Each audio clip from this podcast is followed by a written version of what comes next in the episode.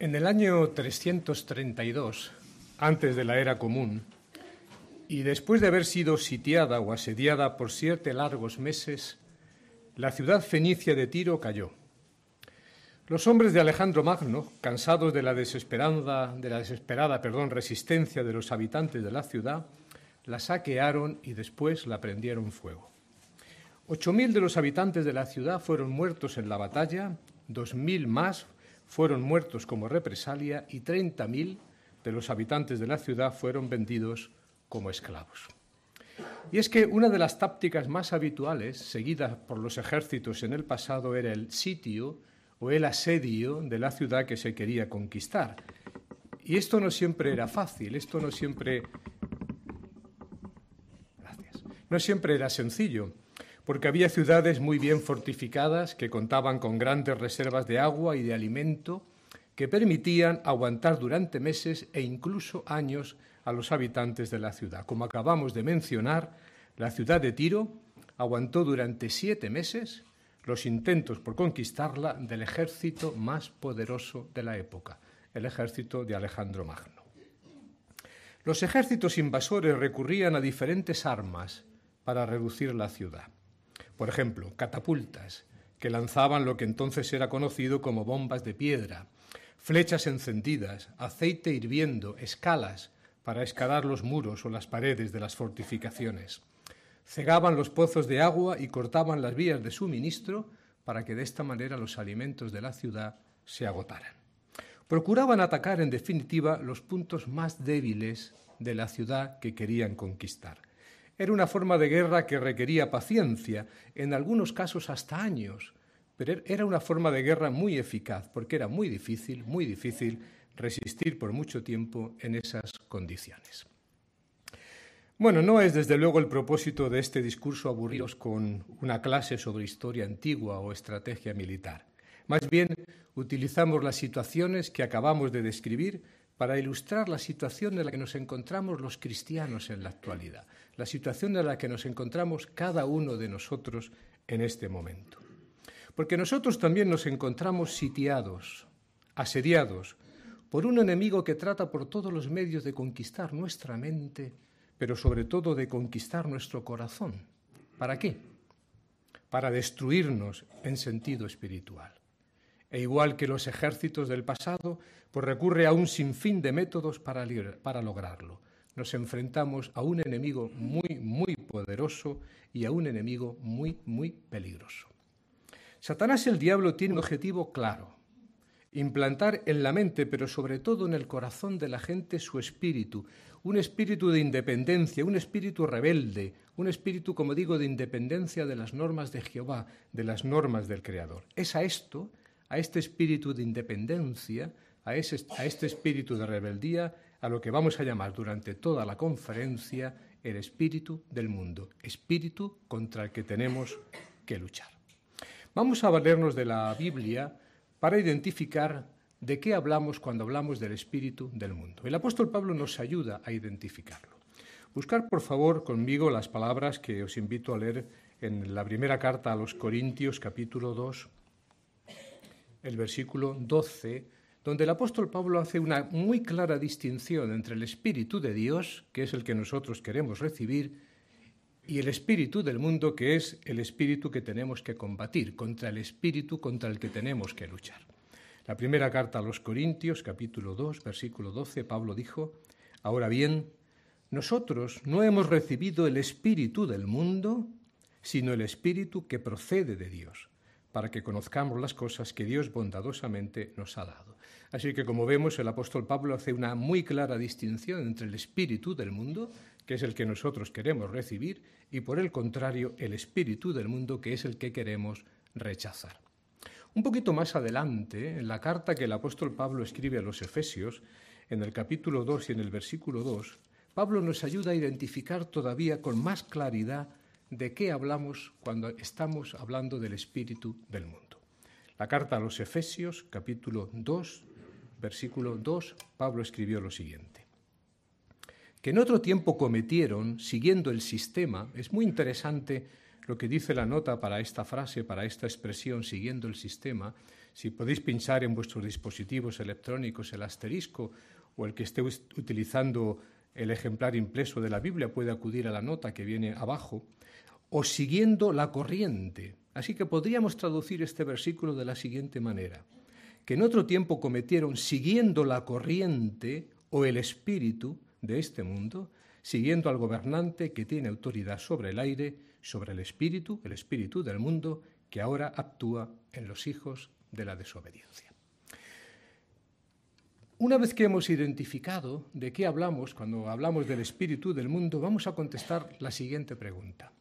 ¿Por qué tenemos que luchar contra este espíritu, contra el espíritu del mundo? Bueno, la razón es evidente y clara.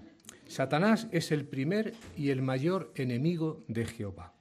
Es imposible tener una buena relación con Dios, es imposible que mantengamos una buena relación con Jehová si de alguna manera estamos manifestando algunas de las características del espíritu de este mundo.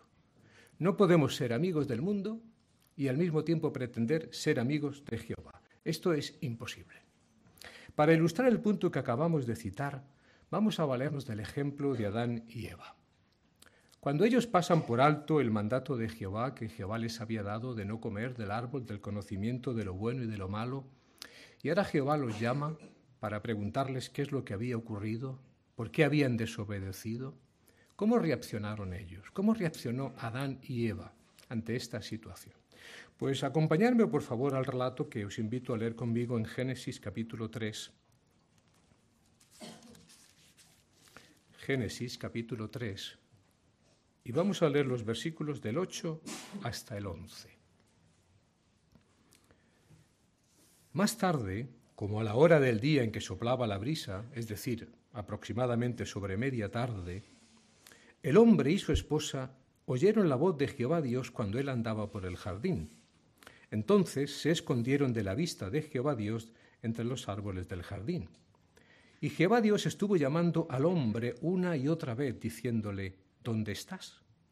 Por fin el hombre respondió, oí tu voz en el jardín, pero como estaba desnudo, tuve miedo y me escondí. A lo que Dios preguntó, ¿quién te dijo que estabas desnudo? ¿Has comido del árbol del que te prohibí comer? Analizamos durante unos instantes el relato que acabamos de leer.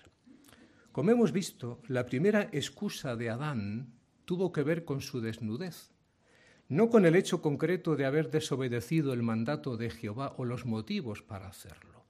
La primera excusa de Adán es, estuve desnudo, estaba desnudo, tuve miedo y me escondí.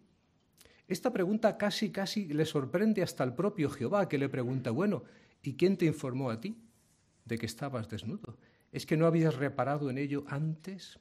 De hecho, en el capítulo anterior, en el capítulo 2, en el versículo 25, podemos leer, pues bien, el hombre y su esposa continuaban desnudos, y ahora notar lo que dice, aún así no les daba vergüenza.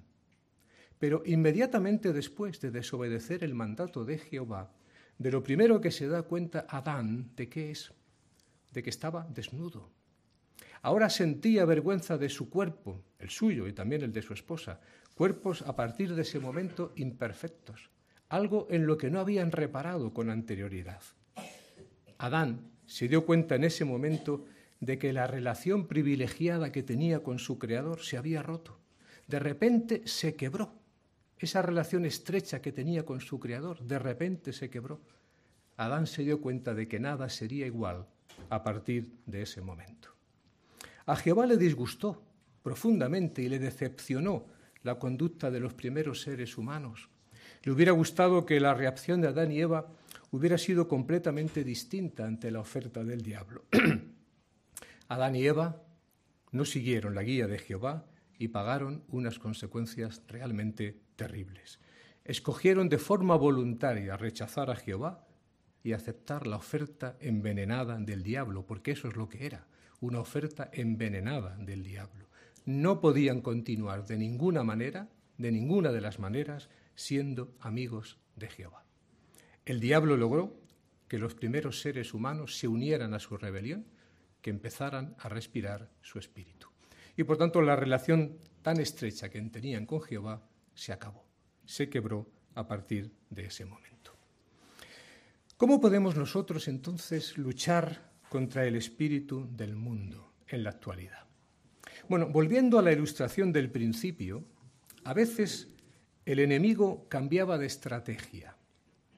El ataque no era un ataque frontal, sino un ataque más sutil y por tanto más difícil de identificar y como consecuencia también más difícil de rechazar, más difícil de combatir. ¿Qué es lo que hacían a veces los enemigos que querían conquistar una ciudad?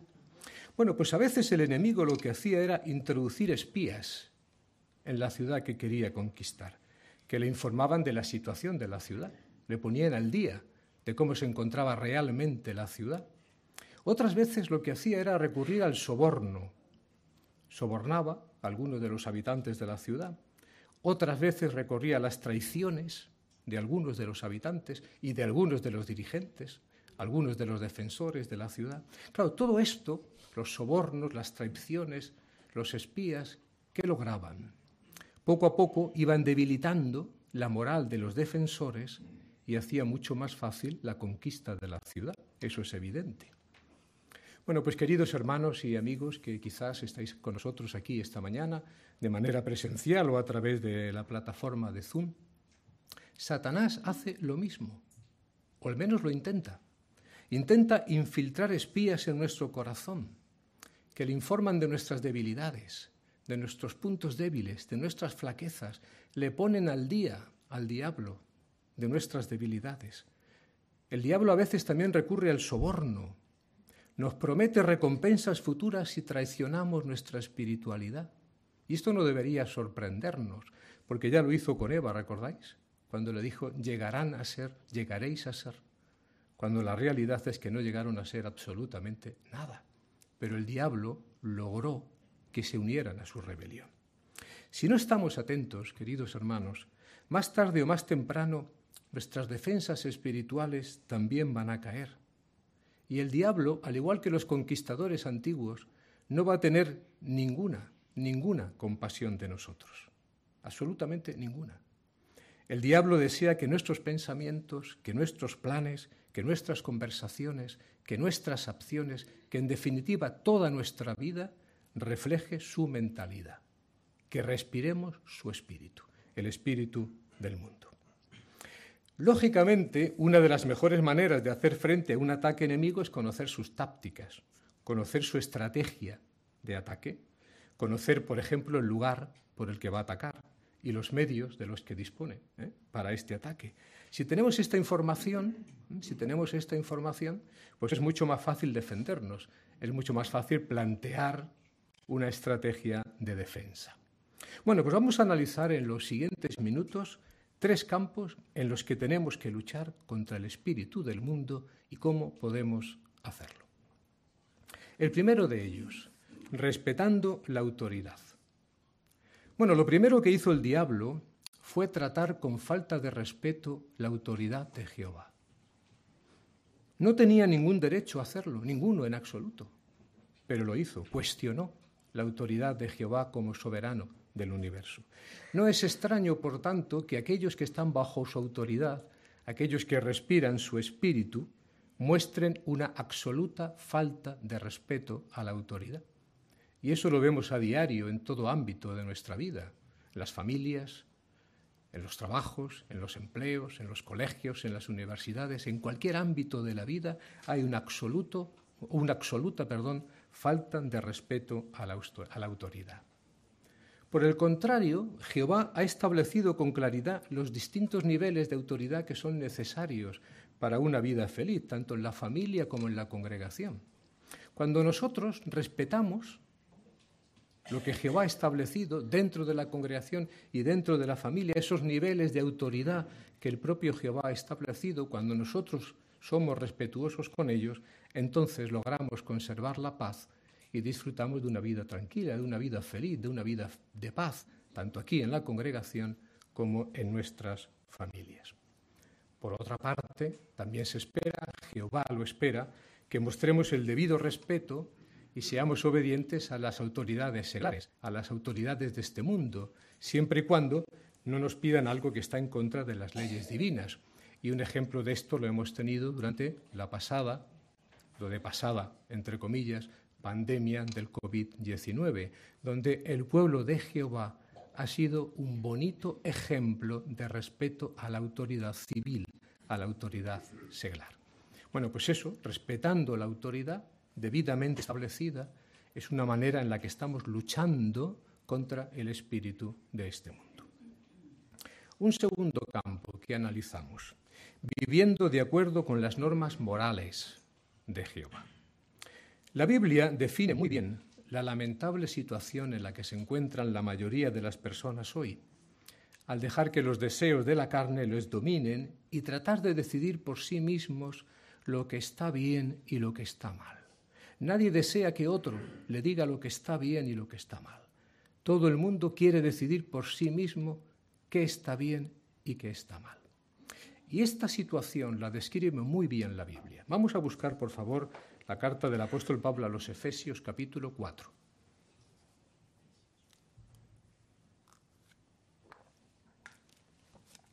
Efesios capítulo 4. Y vamos a leer los versículos del 17 al 19.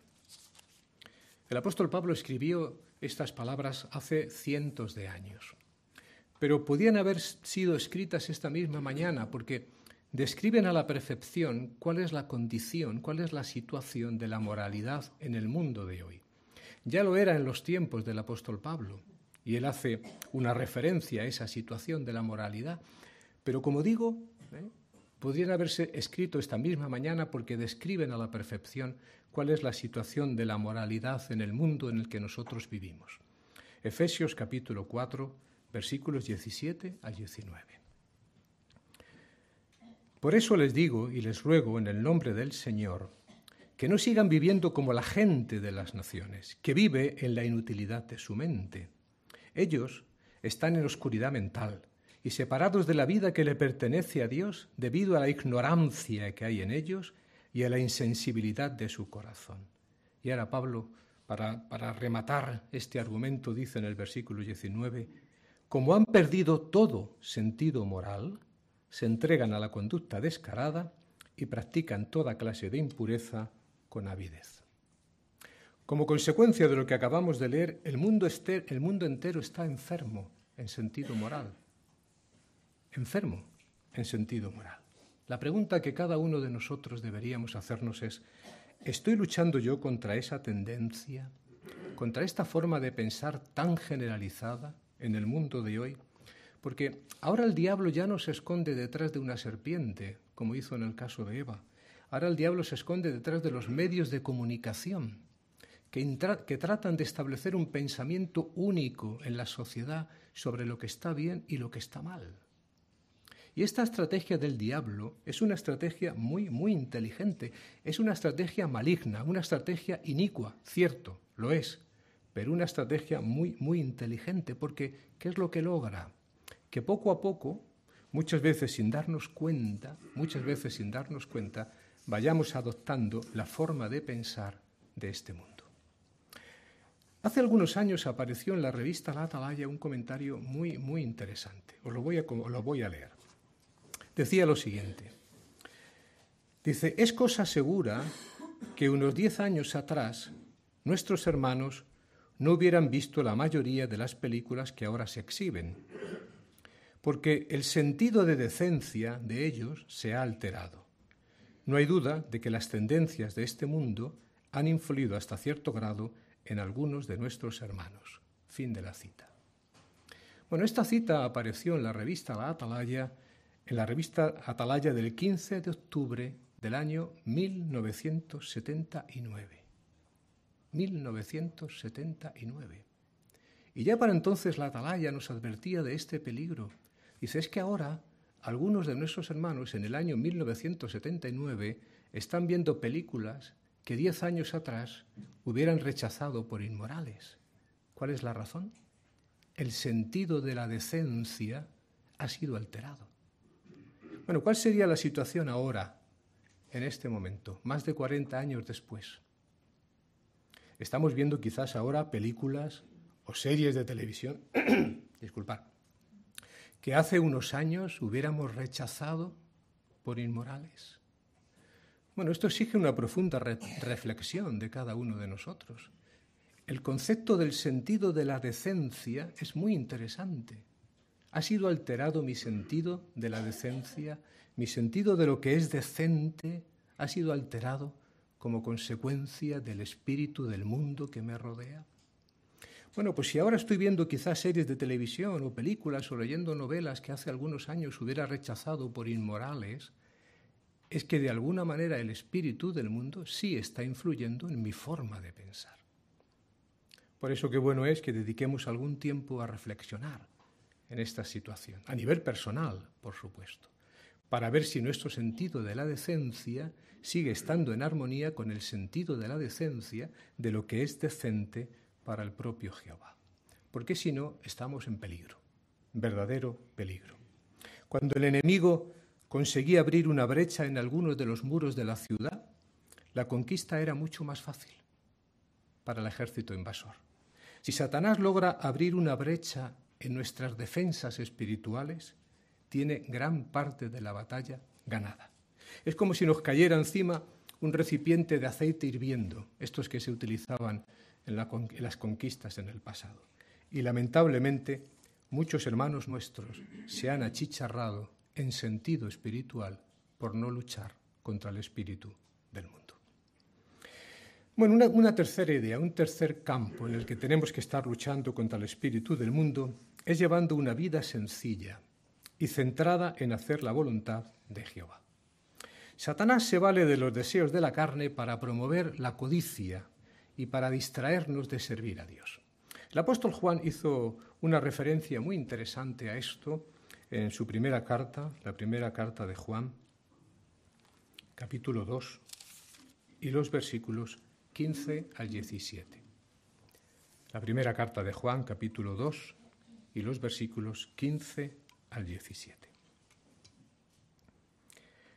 No amen al mundo ni las cosas que hay en el mundo. Si alguno ama al mundo, el amor al Padre no está en él, porque nada de lo que hay en el mundo, los deseos de la carne, los deseos de los ojos y la ostentación de las cosas que uno tiene provienen del Padre, sino que provienen del mundo. Además, el mundo se está yendo y sus deseos también, pero el que hace la voluntad de Dios vive para siempre. Así que los deseos de la carne, como dice aquí el apóstol Juan, los deseos de los ojos, la ostentación de las cosas que uno tiene, es un peligro evidente para el cristiano. Queremos luchar contra este espíritu de codicia que impregna todas las capas de la sociedad actual. Tenemos que reconocer, por otra parte, que no hay nada malo ni incorrecto en el hecho de poseer bienes materiales, en absoluto. Si hay alguno en el auditorio que es rico, en sentido material, de ninguna manera tiene que sentirse incómodo. Jehová en absoluto condena la posesión de bienes materiales, en absoluto. Tanto es así que uno de los derechos individuales más respetados y mejor legislados en la ley de Moisés fue el derecho de propiedad y el derecho de herencia. Si uno lee con detenimiento la ley de Moisés, se da cuenta de que estos dos derechos individuales, el derecho de propiedad y el derecho de herencia, eran algunos de los asuntos mejor legislados en la ley de Moisés. Por tanto, esto nos enseña que para Jehová no, no, no, era malo en absoluto que su pueblo, que sus siervos fueran ricos en sentido material. Y de hecho, algunos de sus siervos lo fueron. Abraham fue un hombre inmensamente rico, Lot lo fue, David también. Hemos leído recientemente en la lectura bíblica de entre semana la donación que hizo el rey David para la construcción del templo que llevaría a efecto su hijo Salomón, ¿recordáis? Al cambio, al cambio el rey David donó de su fortuna personal lo que actualmente equivaldría a cerca de 1.200 millones de dólares. 1.200 millones de dólares. Lo donó de su fortuna personal el rey David para la construcción del templo, lo que indica que no hay nada malo en ser rico en sentido material. La clave, por tanto, no está en lo que uno tiene, no, sino en la actitud que uno tiene hacia los bienes materiales. Aquí está la clave. Un pobre puede ser más, más materialista que un rico. Por tanto, no es cuestión de lo que uno tiene, sino de la actitud que uno tiene hacia los bienes materiales. Algunas preguntas que quizá puedan ayudarnos a examinar cuál es nuestra actitud hacia los bienes materiales. ¿Qué estoy dispuesto yo a sacrificar para obtener más en sentido material? ¿Qué estoy dispuesto a sacrificar para obtener más en sentido material? ¿Qué principios morales o éticos estoy dispuesto a pasar por alto para satisfacer mis deseos de tener más en sentido material? Y una tercera pregunta. ¿Cuánto tiempo que debería dedicar a asuntos espirituales dedico a la obtención de bienes materiales, en muchos casos innecesarios? Bueno, pues reflexionar sobre estas preguntas quizá puede ayudarnos a determinar si de verdad estamos luchando contra el espíritu del mundo también en este campo. Pues hemos repasado en esta conferencia algunas ideas interesantes. En primer lugar, hemos visto qué es el espíritu del mundo y por qué tenemos que luchar contra ese espíritu del mundo. Después hemos analizado tres campos en los que tenemos que luchar contra este espíritu, contra el espíritu del mundo. En primer lugar, hemos visto respetando la autoridad. En segundo lugar, llevando vidas moralmente limpias de acuerdo con las normas de Jehová. Y en tercer lugar, teniendo un punto de vista equilibrado con respecto a las posesiones o a los bienes materiales. Pues para concluir, tenemos que decir que el enemigo al que nos enfrentamos es fuerte, muy poderoso, y la batalla es difícil, pero no estamos desarmados. Jehová nos ha prometido darnos su Espíritu Santo para que podamos luchar contra el espíritu del mundo. Vamos a acudir a las palabras del apóstol Pablo en Gálatas capítulo 5. Gálatas capítulo 5 y leeremos el versículo 16. Gálatas capítulo 5, versículo 16 leemos. Así pues les digo esto, sigan andando de acuerdo con el Espíritu, el Espíritu de Dios, y así no harán realidad ningún deseo de la carne. Este Espíritu al que el apóstol Pablo hace referencia en este versículo, el Espíritu de Dios, nos dará la motivación y las fuerzas necesarias para que podamos luchar y podamos ganar la batalla contra el espíritu del mundo. En un libro que está últimamente de, de actualidad, pero que fue escrito hace 2500 años por un general chino llamado Sun Tzu. El título del libro es El arte de la guerra. Bueno, en este libro este general chino dice lo siguiente. Lo primero que hay que hacer para ganar una batalla es debilitar al enemigo, sembrar desconcierto entre sus filas e intentar desordenar su estructura. Fin de la cita. Bueno, pues esto mismo, queridos hermanos, es lo que Satanás intenta hacer con cada uno de nosotros, con cada uno de los siervos de Jehová. Intenta debilitarnos en sentido espiritual, sembrar desconcierto en nuestro corazón, dudas en nuestra fe, desordenar nuestra estructura mental para que su espíritu no tenga ninguna dificultad en entrar en nuestra mente y en nuestro corazón. Pero no tiene por qué ganar la batalla, de ninguna manera. Tenemos muchos medios para hacerle frente y ganar, solo tenemos que usarlos. La historia está llena de siervos leales de Jehová que, ganaron esa batalla. Por citar solo un ejemplo, los primeros cristianos en el siglo I. Hay un libro muy interesante llamado La aparición del cristianismo, escrito por E. W. Barnes. Dice lo siguiente con respecto a la conducta de nuestros hermanos en el primer siglo. Dice lo siguiente. En los primeros documentos autorizados se presenta el cristianismo como un movimiento esencialmente moral y observante de la ley. En medio de la corrupción y el libertinaje imperantes en el, en el imperio romano, eran honestos y permanecían leales a sus principios. Sus normas en materia sexual eran elevadas, se respetaba el vínculo matrimonial y la vida familiar era pura. Fin de la cita. Nuestros hermanos del primer siglo lucharon contra el espíritu del mundo y vencieron. Nosotros también podemos ganar la batalla si utilizamos los medios que Jehová ha puesto a nuestra disposición. Dejemos que el Espíritu Santo dirija nuestra vida, dejemos que el Espíritu Santo dirija nuestra vida y podremos ganar la batalla. Queridos hermanos, este mundo malvado e inicuo pronto será destruido y arrastrará en su caída a todos los que lo apoyan y comparten su espíritu. no permitamos que nos arrastre a ninguno de nosotros. Muchas gracias.